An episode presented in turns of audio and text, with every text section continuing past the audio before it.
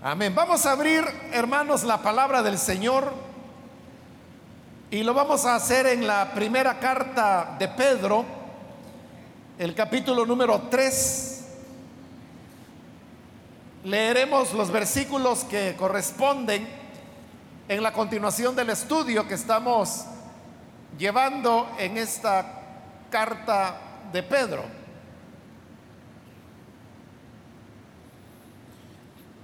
Bien, dice la palabra de Dios en Primera de Pedro, capítulo 3, versículo 8 en adelante. Finalmente, sed todos de un mismo sentir, compasivos, amándoos fraternalmente, misericordiosos, amigables no devolviendo mal por mal, ni maldición por maldición, sino por el contrario, bendiciendo, sabiendo que fuisteis llamados para que heredaseis bendición. Porque el que quiera amar la vida y ver días buenos, refrene su lengua de mal y sus labios no hablen engaño. Apártese del mal y haga el bien. Busque la paz y sígala. Porque los ojos del Señor están sobre los justos y sus oídos atentos a sus oraciones. Pero el rostro del Señor está contra aquellos que hacen el mal. Amén. Hasta ahí vamos a dejar la lectura. Pueden sentarse, por favor, hermanos y hermanas.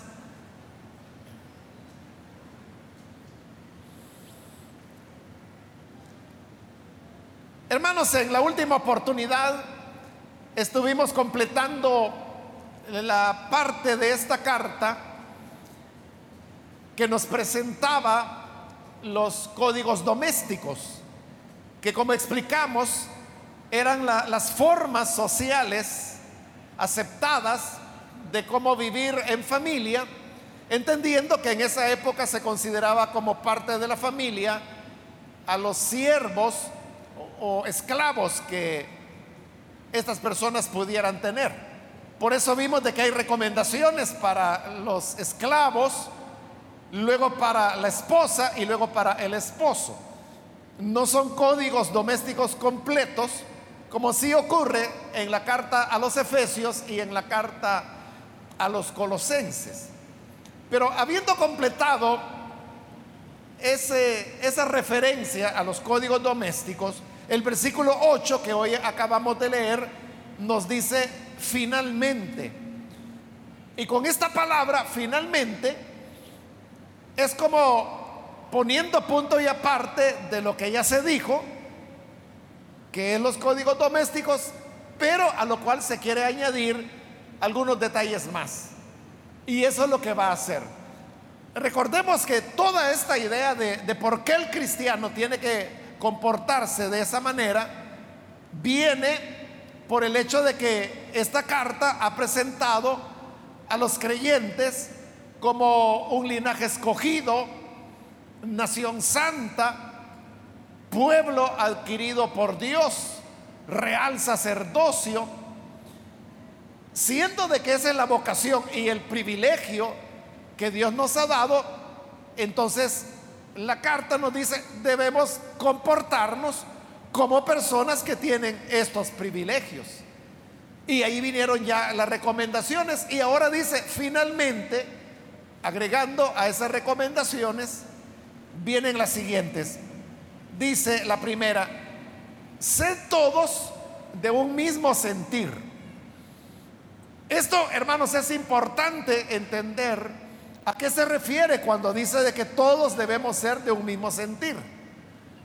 Porque si no lo entendemos bien, entonces vamos a querer poner exigencias o expectativas entre nosotros mismos y la iglesia que son difíciles de cumplir y eso nos hará sentir frustrados.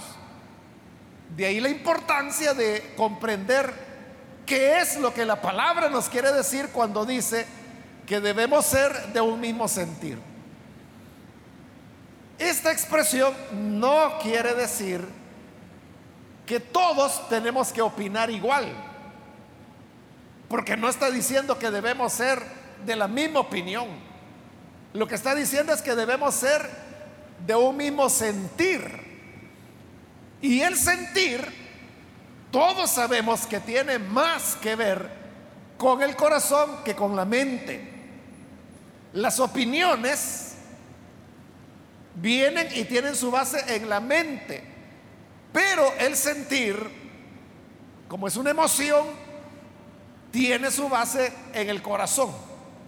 Por eso le digo, si uno interpreta la expresión, sean de un mismo sentir, como que todos tenemos que opinar igual en todas las cosas, entonces nos vamos a estar poniendo una exigencia que no es la que la Biblia está hablando y nos vamos a sentir frustrados porque difícilmente se va a llegar a una cosa así y por otro lado tampoco es necesaria.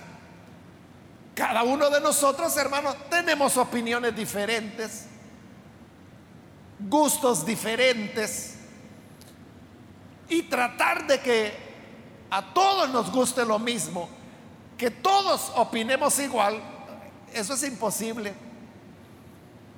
Y se podría lograr quizás a fuerza de aplastar a los más débiles que no pudieran defender su opinión. Pero no es de eso que está hablando, sino que está hablando de, un sentir. Y como digo, el sentir tiene que ver más con el corazón. Y en el corazón, aunque no tenemos las mismas opiniones todos, sí tenemos el mismo anhelo de actuar y desenvolvernos de acuerdo a ese sentir. ¿Y cuál es el sentir? El sentir que tenemos es el hecho de considerar a Dios nuestro Padre, nosotros sus hijos, el hecho de considerar que solo hay un Salvador, el cual es Cristo.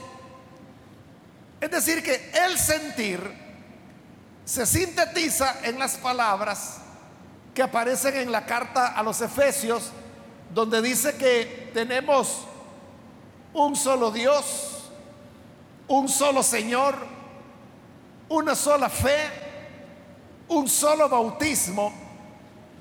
Estos son los elementos que nos unen y que expresan lo que es nuestro verdadero sentir. Nuestro sentir es no conformarnos con los criterios o las maneras de pensar del mundo, sino que tratamos de identificarnos con los valores que la palabra de Dios presenta.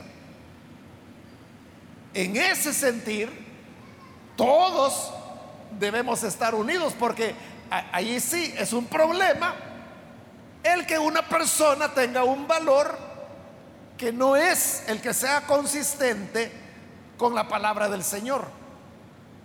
Si alguien, por ejemplo, piensa que utilizar la violencia es una manera de resolver los problemas, esa persona definitivamente no va a ser del mismo sentir.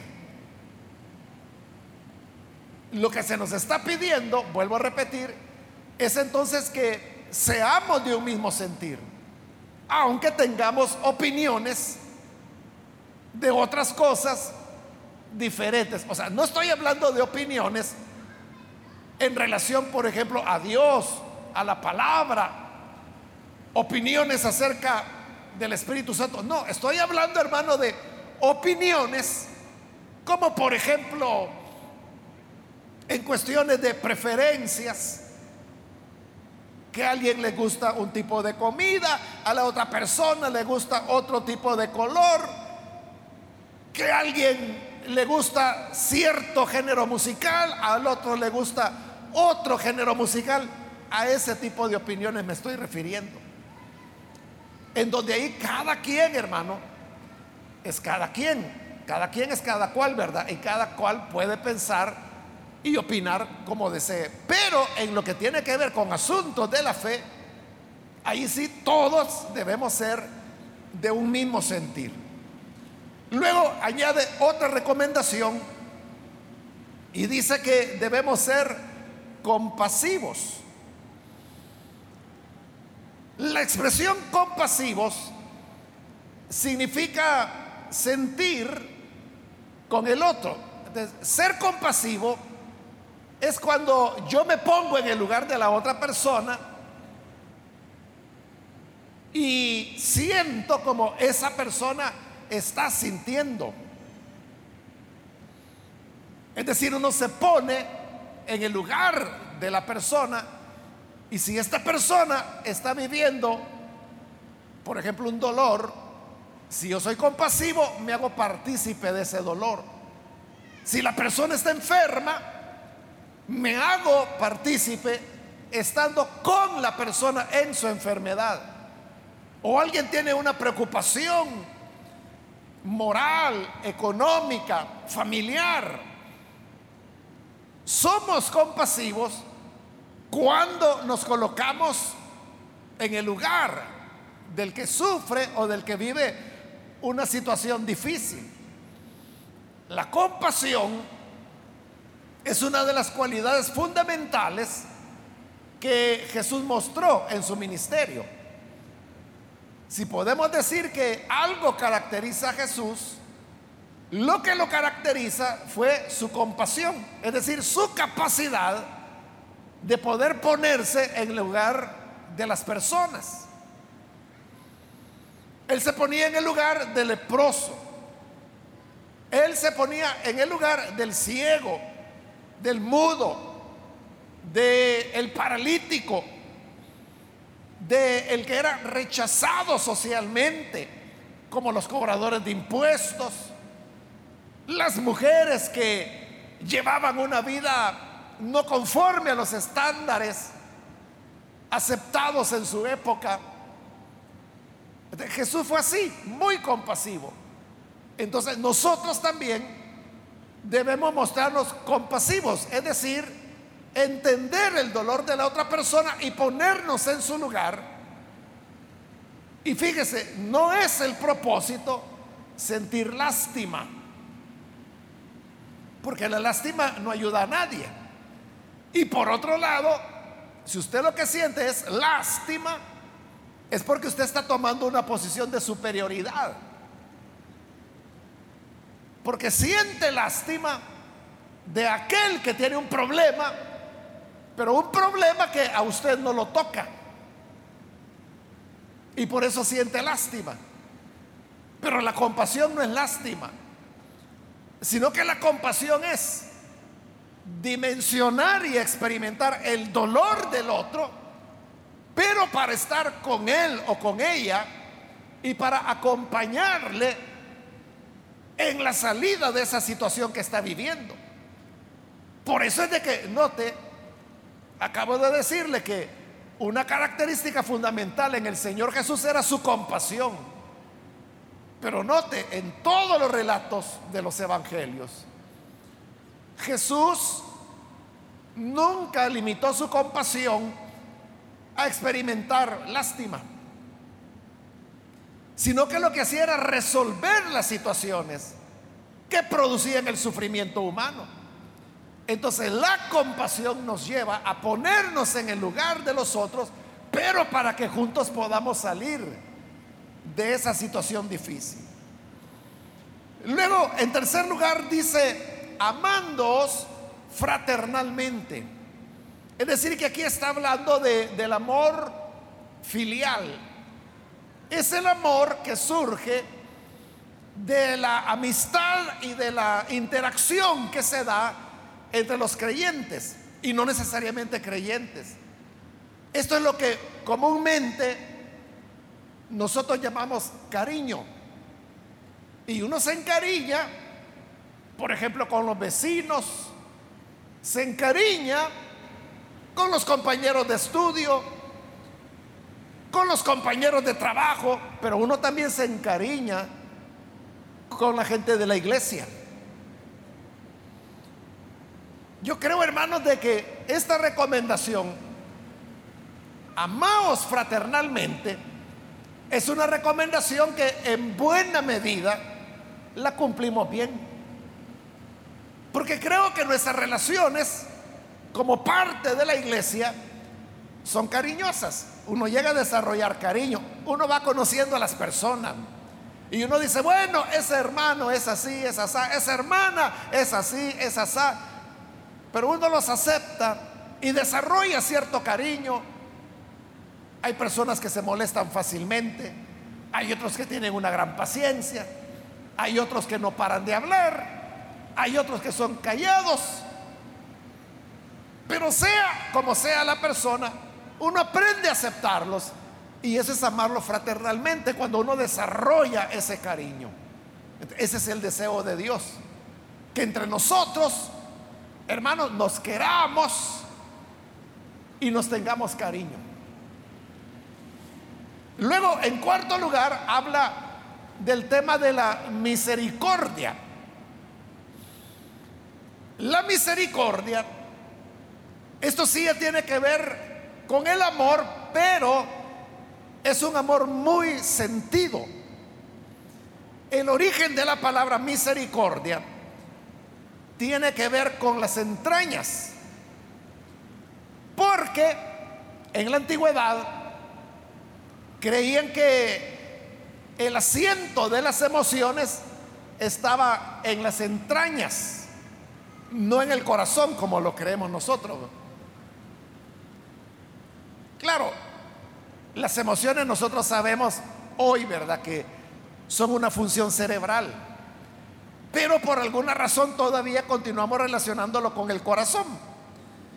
Pero antes de que se pensara, que el ser humano llegara a pensar que la base de las emociones era el corazón, primero pensó que eran las entrañas. Por eso es de que se habla, por ejemplo, de amor entrañable, que es un amor muy intenso porque está brotando de, las entrañas, es decir, viene del estómago, de los intestinos, es un amor entrañable. De ahí es de donde viene la palabra misericordia, de las entrañas. Y esto lo que hace es que le da fuerza a la palabra. De tener misericordia es algo, hermanos, en lo cual está envuelta nuestra vida. Nuestro amor está derramado, diría yo, cuando es misericordia la que experimentamos. Por eso es que Dios lo que tiene con nosotros es misericordia. Él nos perdona por su misericordia.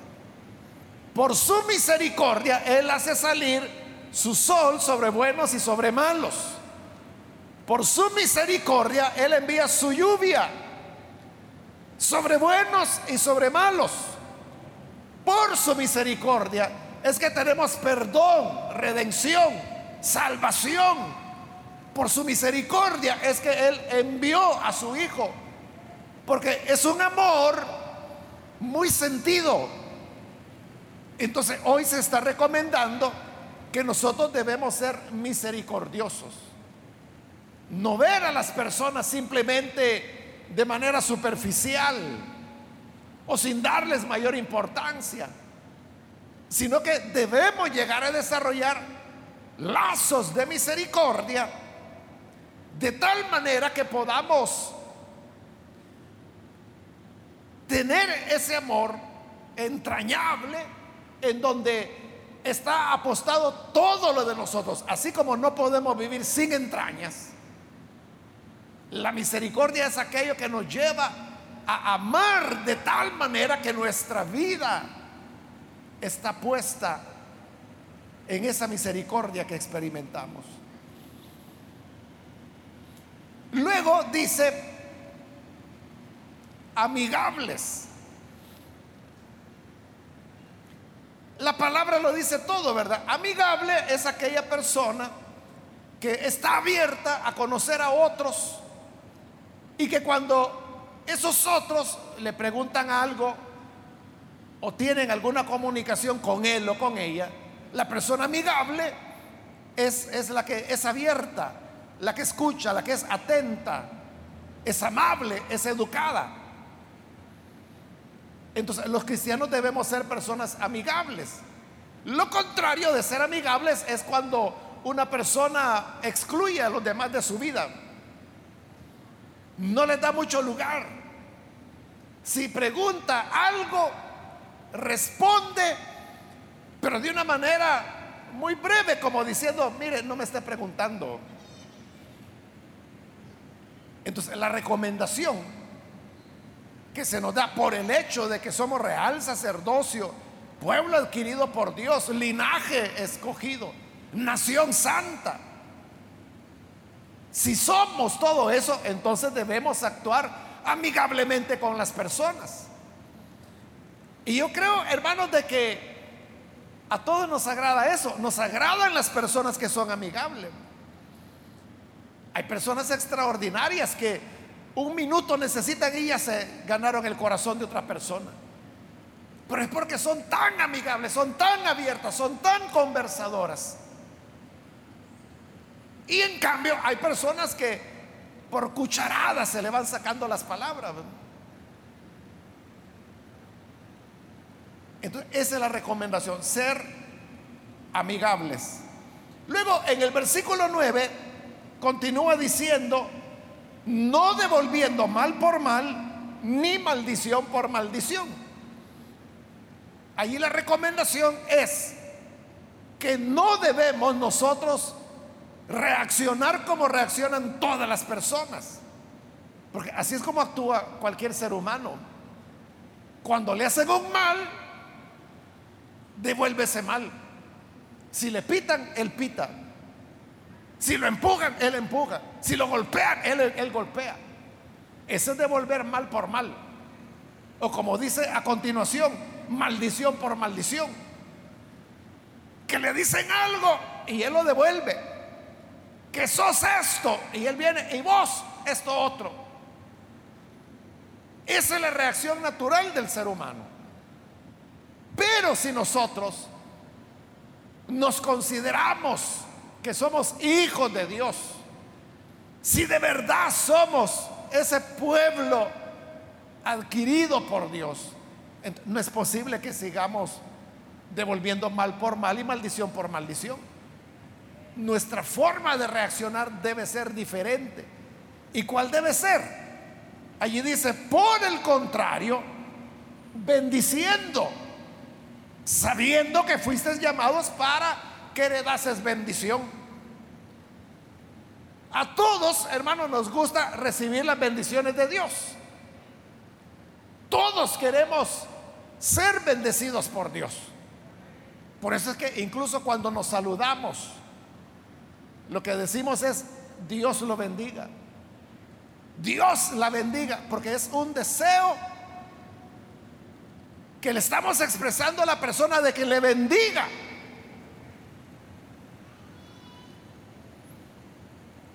Porque nos agradan las bendiciones. Pero ahí está diciendo, si nos gusta heredar bendiciones, entonces lo que tenemos que hacer es dar bendiciones. En lugar de mal por mal o maldición por maldición, lo que tenemos que hacer es bendecir. Ahora, usted podrá decir, pero entonces lo que va a ocurrir es que la gente se me va a montar encima. Porque si el que me está haciendo mal, el que me está maldiciendo, yo vengo a bendecirlo, peor va a ser la cosa. Es que ahí es donde no hemos entendido el poder que tiene la bendición. Si sabemos el camino que lleva dar mal por mal o maldición por maldición. Las personas que comienzan por decirse cosas y ahí van insulto por insulto, maldición por maldición, ¿en qué va a parar eso? Ya se lo imagina usted, ¿verdad? En una pelea donde van a terminar golpeándose, alguien va a salir mal herido o los dos, ¿verdad? Van a salir golpeados, porque como es mal por mal,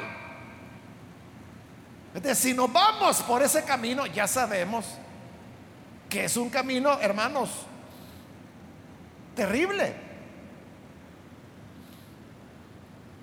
Hace unos años, hermanos, yo conocí, bueno, conozco un lugar aquí en el país, no voy a decir el nombre, pero este es un lugar, hermano, en donde las personas que viven ahí es en el interior, es un caserío. Las personas que viven ahí se matan los unos a los otros.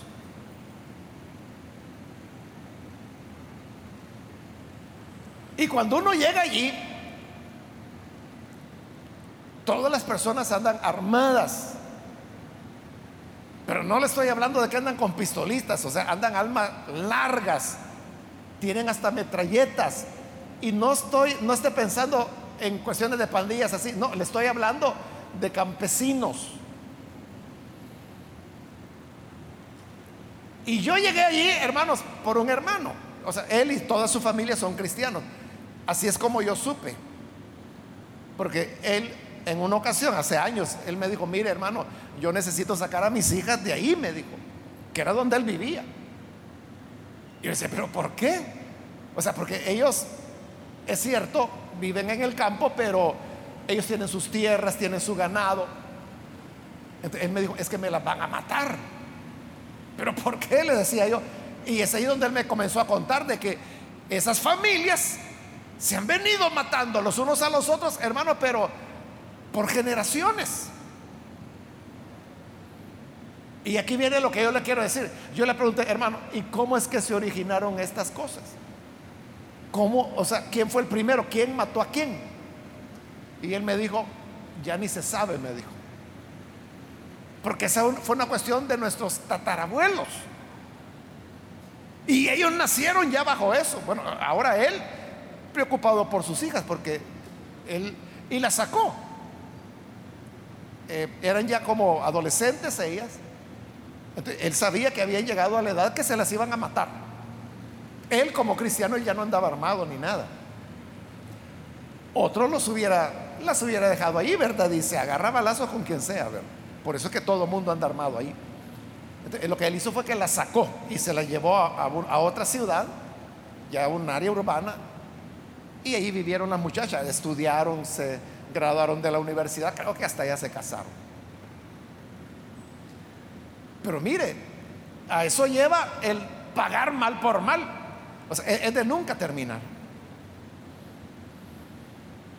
Incluso, hermanos, este problema de violencia que nosotros tenemos con el tema de las pandillas, todo tuvo un origen. Y si usted ha leído un poco, sabrá de que el origen fue en Los Ángeles, en California. Allá comenzó la, guerra, digamos, entre la pandilla que era de la calle 13 y los que eran de la calle 18, que luego se transformó en la MS-13 y en la, en la pandilla 18, que luego se volvió a dividir entre revolucionarios y sureños, ¿verdad? Pero si usted pregunta a cualquiera de los jovencitos o muchachos o, hombres adultos que son parte de estas estructuras. Y usted les pregunta, ¿cómo fue que comenzó el pleito? No lo saben. Porque los que hoy son adultos eran muy niños cuando eso comenzó. Y los que son jovencitos, hermanos, ni habían nacido. No saben. Ese es el problema cuando se paga mal por mal. Que la gente sigue golpeando, golpeando, hiriéndose, dando, maldiciéndose mutuamente. Y si uno pregunta, bueno, ¿y, por qué lo hacen? O sea, ¿de dónde se originó esto? No sé, pero usted sigue le dando, hombre. Este ciclo se rompe cuando dice que nosotros, en lugar de dar mal por mal y maldición por maldición, lo que debemos hacer es bendecir. Porque fuimos llamados para heredar bendición. Si tanto nos gustan las bendiciones, entonces no vamos a tener problemas en bendecir a otras personas. Y lo que le decía, el poder que tiene la bendición. Porque usted puede pensar de que si lo maldicen, yo lo voy a dejar callado diciéndole una grosería peor. No lo va a callar. Pero sí lo va a callar si usted lo que hace es bendecirle Y no bendecirle de una manera irónica, provocadora, sino que estoy hablando de bendecirle de una manera totalmente sincera, honesta. Eso hace un cambio hasta en las personas más malas.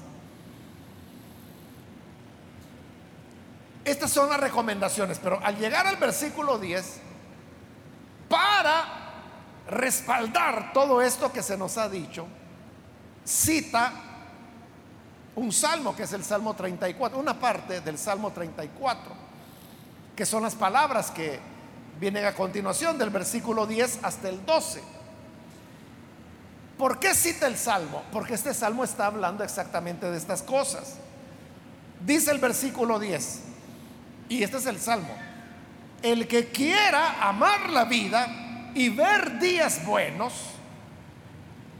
refrene su lengua del mal. Fíjese, todos los seres humanos dicen que aman la buena vida. Porque eso es lo que la gente quiere. Tener una buena vida. Y buena vida le llaman a, pasarla bien, a tener salud. Tal vez no ser millonario, pero sí tener eso, salud, amistades, familia, amor, trabajo. Toda la gente quiere tener buena vida. dice el Salmo, si amas la vida, te gusta la vida buena, y quieres ver días buenos, quieres que las cosas vayan así, entonces da una recomendación. Refrene su lengua del mal y sus labios de hablar engaño. Como acaba de estar hablando de maldiciones, ¿verdad? Entonces, ¿quieres tener una vida buena? Cuida tu boca. No andes maldiciendo. Porque cuando usted maldice, usted no sabe a quién está maldiciendo. Hay personas traumadas mentalmente. Hay personas locas que no van a reaccionar como usted lo está pensando. Puede ser de que usted le diga eh, Aragán o algo así. O va manejando y el otro hizo algo imprudente y usted le dice, aprende a manejar, hombre. Pero si esta persona es uno de esos de esos individuos raros que hay, ¿verdad? Locos, como le digo. Bien puede sacar su pistola y dejarle ir su par de tiros a usted. Hace unos años, hermanos, a lo mejor usted no lo recuerda, pero el caso es de que iban los vehículos, era de noche, aquí sobre el Boulevard Venezuela, el semáforo se puso en rojo. el que iba adelante paró porque la luz estaba en roja. Pero el de atrás quería pasar y comenzó a pitarle, a pitarle, a pitarle, a pitarle. Y la luz estaba en rojo. este muchacho que había parado adelante porque estaba en rojo la luz, de tanto que le pitaba el de atrás, solo sacó el brazo por la ventana y le hizo señas así. Es decir, que pasara volando. Es decir, si quería pasar, pasa, ¿verdad? vino el otro, movió el vehículo, se puso al lado de él, sacó una pistola, le disparó y se pasó el rojo. Y lo dramático de esto es que no mató al que iba manejando y que le había hecho la seña, sino que mató al, compañero que iba con él. Lo mató. Ahí es donde le digo. O sea, usted puede pensar de que hacerle una seña como eso, que eso era lo que le estaba diciendo, que pasara volando por arriba. Claro, una persona cuerda le puede molestar, pero hasta ahí llega. Pero hay trastornados como ese hombre que al final, hermano, yo no sé si esa persona fue detenida o no. Lo más probable es que no, ¿verdad? Pero ser un trastornado que andaba armado. Eso es lo que el Salmo está diciendo. Si amas la vida, mejor guarda tu boca. Guarda tu lengua del mal y tus labios de hablar engaño. Porque tú no sabes cómo la otra persona va a reaccionar. Si todos fuéramos cuerdos, bueno, pues aún así, ¿verdad? Hay algunos enojados. Pero el problema es de que hay Aquellos que andan buscando. Bueno, hay gente que anda drogada, hay gente que anda borracha y que hacen, hermano, disparate. La recomendación del Salmo es, si tú amas la vida, ¿te gusta la vida buena? No quieres que te metan un tiro en la columna y tengas que andar en silla de ruedas por el resto de tu vida. ¿No quieres eso? Entonces, guarda tu boca del mal. Guarda tus labios de hablar engaño. Y si nosotros, hermanos, aprendemos eso a no maldecir a los que nos maldicen, no pagar mal por mal, sino que aprendemos a bendecir o por lo menos a guardar silencio, nos vamos a librar de muchos problemas y eso nos abre la puerta para una vida larga. Si quieres ver días buenos. Versículo 11. Apártese del mal y haga el bien. Busque la paz y sígala. Es decir, no tenemos que andar buscando problemas, hermanos.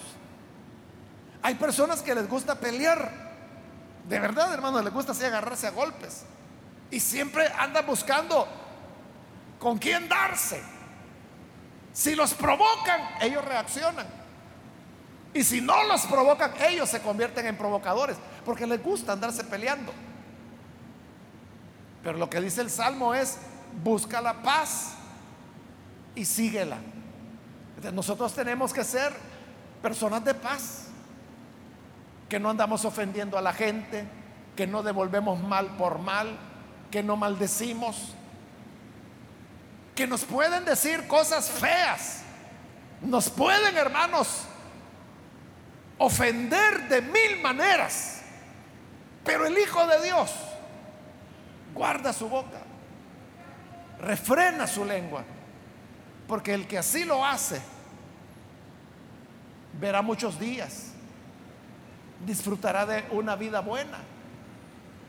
¿Cuántas personas, hermanos, no han perdido la vida? Usted ha de conocer casos de personas a quienes mataron por andar peleando, por ser personas que nunca midieron las consecuencias, no sabían con quién se estaban enfrentando. Por eso es que sabiamente Dios nos dice a través de este salmo, el que quiere amar la vida y ver días buenos, refrene su lengua del mal, no andes maldiciendo, no andes mintiendo, guarda tus labios del engaño, apártate del mal, haz el bien, busca la paz, síguela. Si usted ve que en algún lugar, hermanos, se están peleando, usted busque la paz. Si no se puede, aléjese. No se vaya a meter en pleitos ajenos. Y luego el versículo 12 dice, porque los ojos del Señor están sobre los justos y sus oídos atentos a sus oraciones, pero el rostro del Señor está contra aquellos que hacen el mal. No solo, hermanos, es un problema de que uno puede encontrarse con una persona agresiva o trastornada. Ese es un problema real de lo que está hablando el Salmo. Pero también el Salmo está diciendo en ese versículo que podemos acarrearnos otra enemistad. Y es la enemistad de Dios. Y ahí sí se pone fea la cosa, ¿verdad? Porque dice que el rostro del Señor está contra aquellos que hacen el mal. Dios no está a favor de las personas que maldicen, que ofenden, que hacen mal, que buscan pelea. No está con ellos. En cambio, los ojos del Señor están sobre los justos y sus oídos atentos a sus oraciones. Si nosotros somos de las personas que no reaccionamos, sino que callamos, que nos maldicen y bendecimos. O como dice Pablo en Romanos, que nos persiguen y oramos por esas personas. Cuando hacemos eso, entonces nos convertimos como en los preciados de Dios. Y es Dios el que dice que sus ojos están sobre los justos, sobre los que actúan así. Y sus oídos atentos a sus oraciones. ¿Qué es lo que necesitas? ¿Qué es lo que anhelas? Dios está pendiente de cada uno de nosotros si es que evitamos las maledicencias, las peleas, el responder, el reaccionar ante ofensas que nos hagan. Y como ya lo dijo al principio, más bien que seamos compasivos, amar fraternalmente, ser misericordiosos, ser amigables. Está hablando de las relaciones con las otras personas. Debemos ser, como también lo dice la escritura, hijos de paz, hijas de paz, que a donde quiera que llegamos, como dijo el Señor, que nuestra paz vendrá sobre la casa a la cual entremos. Y si en esa casa no lo reciben, dice el Señor, entonces su paz se volverá a ustedes. Sacúdense las sandalias y sigan a otro lugar. Eso debemos ser nosotros, hermano. Personas que transmitimos paz, no agresividad, no violencia, no insultos, no ofensas. No, yo le voy a decir en la cara lo que es. No, si quieres una larga vida, si quieres ver días buenos, guarda tu lengua, aparta tus labios del engaño, sé amigable, sé compasivo, sé misericordioso como Dios es misericordioso. Y entonces los ojos del Señor estarán sobre ti y sus oídos atentos a tus oraciones para responder lo que tú necesitas. Él te oirá. Pero debemos ser esos hijos e hijas de paz. Que Dios nos ayude, hermanos, a hacer de esa manera. Amén.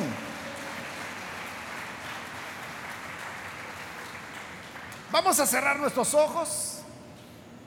Y antes de hacer la oración, yo quiero invitar, si hay con nosotros amigos o amigas que todavía no han recibido al Señor Jesús, pero usted ha escuchado la palabra del Señor, quiero invitarle para que no deje pasar este momento y pueda recibir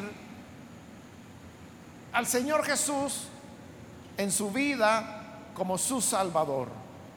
Si hay alguna persona, amigo, amiga, que hoy necesita a Jesús, por favor, en el lugar donde está, póngase en pie, porque nosotros lo que queremos hacer es orar por usted.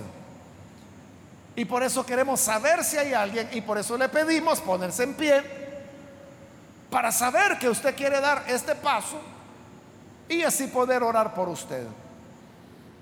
¿Hay alguna persona que lo hace? Puede ponerse en pie en este momento. Venga el Hijo de Dios. Reciba la gracia que solamente Él puede otorgar. ¿Hay alguna persona? Venga hoy. Cuando uno sigue ese camino de agresividad, de responder golpe por golpe, ojo por ojo, eso es de nunca terminar. Eso va a escalar, va a llegar a niveles violentos. Y después la gente se pregunta, ¿cómo pudimos llegar acá? ¿Cómo pude hacer eso? Es cuando la ira se alimenta como un ciclo, que ven aumento hasta que se vuelve destructiva. Pero dice el Salmo, si amas la vida, quieres la vida buena, refrena tu lengua. Muy bien, aquí adelante hay una joven, que Dios la bendiga. Alguien más que necesita recibir al Señor puede ponerse en pie. Alguien más que lo hace. Puede ponerse en pie. Venga. Que hoy es cuando el Señor está llamando y nos invita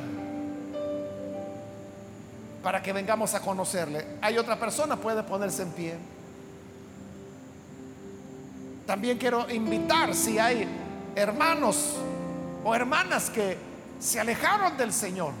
Por alguna razón perdió el camino, se apartó. Pero hoy necesita comenzar de nuevo. Yo le invito para que se ponga en pie y vamos a orar por usted. ¿Se quiere reconciliar? Póngase en pie. Cualquier hermano, hermana que se va a reconciliar, póngase en pie. Hágalo ahora. El Señor le está esperando. Hay perdón. La gracia del Señor está abierta. Muy bien, ahí arriba hay una persona, que Dios la bendiga. Aquí en medio hay otro hombre, Dios lo bendiga. Alguien más que necesita venir al Señor. Esta es la clave. Y si tú dices, es que a mí me cuesta tener la boca cerrada. Cree en Jesús. Recibe al Señor como tu Salvador. Y Él podrá darte el poder del Espíritu Santo con el cual recibimos la templanza. ¿Hay alguien más? Voy a hacer ya la última invitación si hay alguien que necesita recibir a Jesús por primera vez o si se va a reconciliar. Póngase en pie. Y este ya el último llamado que estoy haciendo y vamos a orar. ¿Hay alguien más que lo hace?